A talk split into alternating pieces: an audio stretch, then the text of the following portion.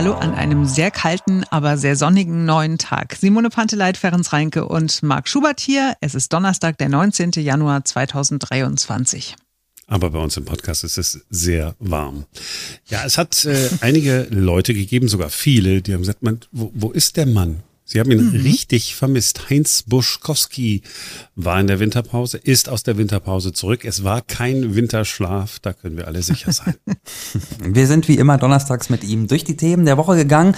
Es ging dabei auch um ihn selbst, denn er hat äh, ein bisschen für Unruhe gesorgt. Fast in allen Berliner Zeitungen und auch in der überregionalen Presse, in der Süddeutschen, in der FAZ, in der Zeit gab es die mehr oder minder gleiche Schlagzeile. Heinz Buschkowski unterstützt Kandidatin von der CDU sehen Ihre Kollegen von der SPD wahrscheinlich nicht so gerne, obwohl Sie das vor anderthalb Jahren ja schon mal gemacht haben. Sie waren bei Stefanie Bung in der Bürgersprechstunde zu Gast, die für die CDU antritt im Wahlkreis Schmargendorf, Charlottenburg Süd. Und das müssen Sie jetzt noch mal kurz erklären, Heinz Buschkowski, warum Sie als Neuköllner und als SPD-Mitglied gut drei Wochen vor der Wahl nicht bei den Genossen von der SPD in der Bürgersprechstunde sitzen. Politik macht mir immer noch Spaß. Und äh, wenn das Vorwahlzeit ist, dann interessiert einen das schon, was sich so im Laufe der Zeit verändert oder nicht verändert. Und da geht man ein bisschen schmulen, ich jedenfalls. Und äh, da ich Frau Bunk ja kenne und das wirklich eine ganz tolle Frau ist, die wirklich mit dem Herzen Politik macht, da finde ich, da kann man denn da auch schon mal ein bisschen auf Bürgernähe machen und äh, keine Berührungsängste haben. Und äh, wenn die Genossen sich ärgern, selbst schuld. Mit mir reden die ja nicht und äh, wollen sie auch nicht reden. Da bin ich ja der Doppelkotz. Naja, und dann müssen sie eben damit leben, dass ich mir äh, woanders irgendwelche Freunde zum Spielen suche. Und äh, ich kann nur sagen, liebe Genossinnen und Genossen von die SPD in Berlin, schlecht sind die anderen da auch nicht. Okay, aber Sie tun das so als Bürgersprechstunde ab. Sowas sendet ja schon klare Signale. Ne? Also Stefanie Bung schreibt selbst auf Facebook, ganz besonders möchte ich Heinz Buschkowski für seinen Wahlkampfeinsatz für mich danken. Und Sie sagen selbst, die Genossen von der SPD finden das so semi-gut. Jetzt muss die Frage erlaubt sein, ist das SPD-Parteibuch noch das Richtige für Sie? Ja, warum denn nicht? Also das muss man schon stark trennen. Tagespolitik äh, und politische Grundüberzeugung und äh, da kann ich Ihnen sagen, ich bin ein Anhänger der alten Linie vom Kapital bis zur Bergpredigt kann jeder seine Heimat bei der SPD finden. Das stimmt. Und wer von der richtigen Seite kommt, trifft da sogar Herrn Buschkowski als Genossen. Wir haben außerdem mit Heinz Buschkowski über die bisherige Verteidigungsministerin Christine Lambrecht gesprochen. Die ist nun weg und sie hat den Medien die Schuld gegeben in ihrer Erklärung. Und äh, Heinz Buschkowski war nicht so glücklich mit der Art und Weise ihres Abgangs. Der Abgang war dann wohl der letzte Fehltritt. Also zu sagen, ich bin gut, aber äh, die Medien haben mich mies gemacht, ach, das ist aber eigentlich billig. Die Medien machen die Fehler nicht. Die Medien walzen die Fehler aus. Und je nachdem, was das für dicke Brummer sind, mal mit einer größeren Walze, mal mit einer kleineren. Und äh, bei der guten Christine war man da schon mit schwerem Gerät zugange. Viele haben seit langem gesagt, mein Gott, könnt ihr die Frau nicht mal aus dem Spiel nehmen? Jetzt ist der Chefposten im Verteidigungsministerium ja nicht lange leer geblieben. Der bisherige niedersächsische Innenminister Boris Pistorius soll's richten. Heinz Buschkowski, was wissen wir denn über den Mann, außer dass er aussieht wie ein Armin Laschet-Double und dass er der Ex von Doris Schröder-Köpf ist? Also das mit dem Double, das schmerzt ihn selbst bestimmt am meisten. also da tut der Mann mir leid und hat erstmal von mir schon einen Bonuspunkt. Das Zweite ist, was wir wissen, er hat gedient. Das bringt ihn schon der Truppe und der Bundeswehr näher als äh, seine Vorgängerin. Und dann haftet ihm der Ruf an, er soll sehr pragmatisch veranlagt sein. Das äh, ist bei einem Verteidigungsminister auch nicht verkehrt, wenn jemand sagt, wie ist die Situation, wo steht der Feind und von welcher Seite können wir ihn nass machen. Also das sind erstmal alles Dinge, die positiv sind. Äh, mehr kann ich dazu nicht sagen, außer dass es mich mit Bewunderung erfüllt, wenn jemand zehn Jahre Innenminister in einem Bundesland war. Also Innenminister ist ja nicht gerade ein Wunschkonzert. Und äh, da werden ja nicht gerade Pfefferkuchen verteilt. Ja, also da muss man schon eine Beute vertragen und da muss man auch schon einen Buff aushalten. Also jedenfalls Zwei Chancen hat jeder, auch der Kanzler. Seine zweite Chance heißt Pistorius. Und nun werden wir sehen, wer groß rauskommt. Die Journalie wieder oder der Verteidigungsminister. Ja, dann haben wir, äh, ich habe schon vergessen, wie heißt sie? Christine Lamprecht, ja. Wir werden sie. so werden schnell sie geht das bei dir. Aus, den Augen aus dem Sinn, ey. Ja, weil die jetzt ja auch kein Landmark war. Das Einzige wirklich, was ich bei Christine Lamprecht äh, immer denke, äh, ist, Mensch, da stellt ihr sich Silvester hin und macht dieses würdelose Video. und äh, Mensch, was machen wir, was macht denn jetzt der Sohn? Wie kommt denn der jetzt in den Bundeswehrhubschrauber? Also das sind so die Ja, einzigen stimmt. Sachen. Und man wird sich wahrscheinlich eher an den Bundeswehrhubschrauber und den Sohn erinnern als an äh, Christine Lamprecht. Heißt ja nicht, dass sie nichts kann. Jetzt macht sie das, was sie besser kann. Ist doch gut.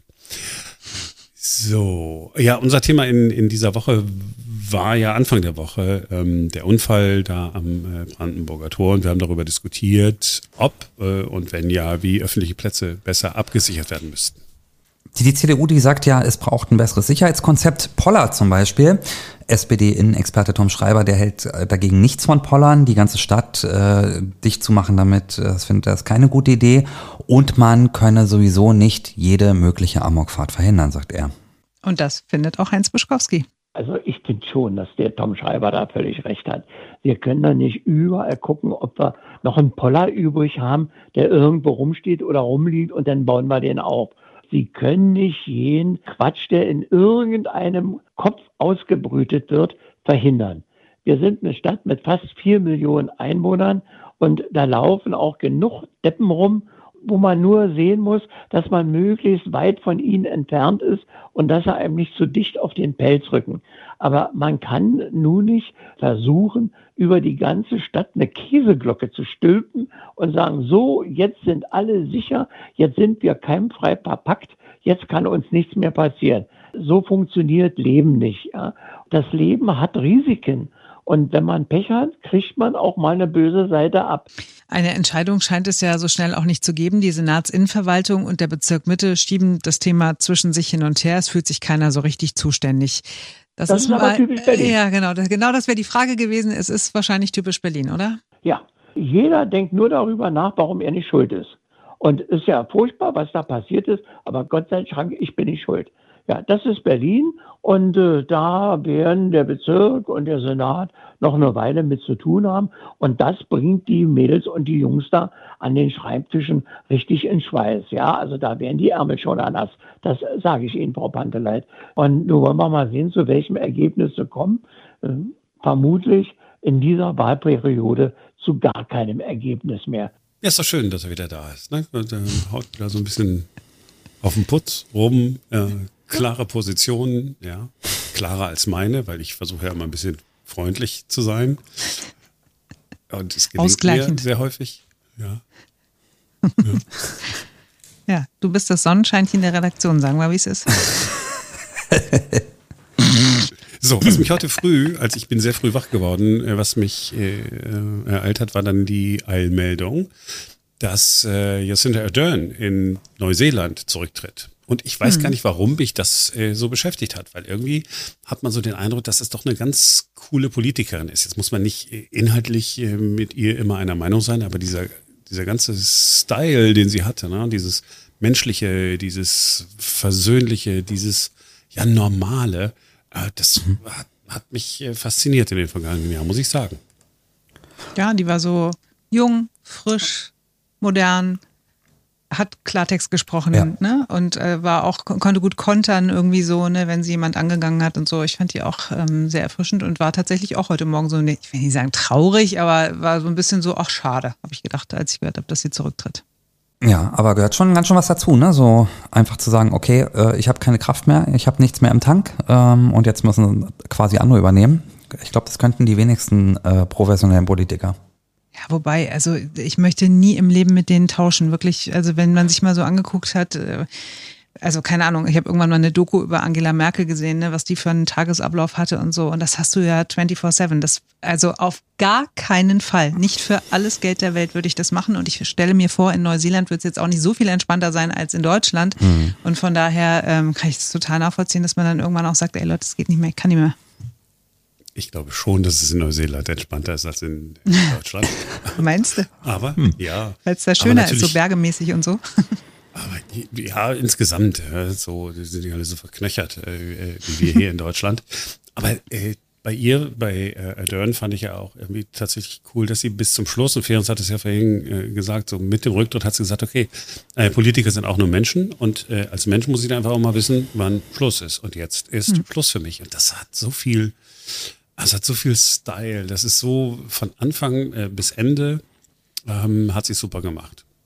I want to finish with a simple thank you to New Zealanders for giving me this opportunity to serve and to take on what has and will always be the greatest role of my life. I hope in return, I leave behind a belief that you can be kind but strong, empathetic but decisive, optimistic but focused, that you can be your own kind of leader, one that knows when it's time to go. Das finde ich ist ein perfekter, versöhnlicher, super Schluss. Absolut, absolut. Ja, das war's für heute. Wir sind sehr gerne morgen wieder für euch da, denn dann ist wieder ein neuer Tag.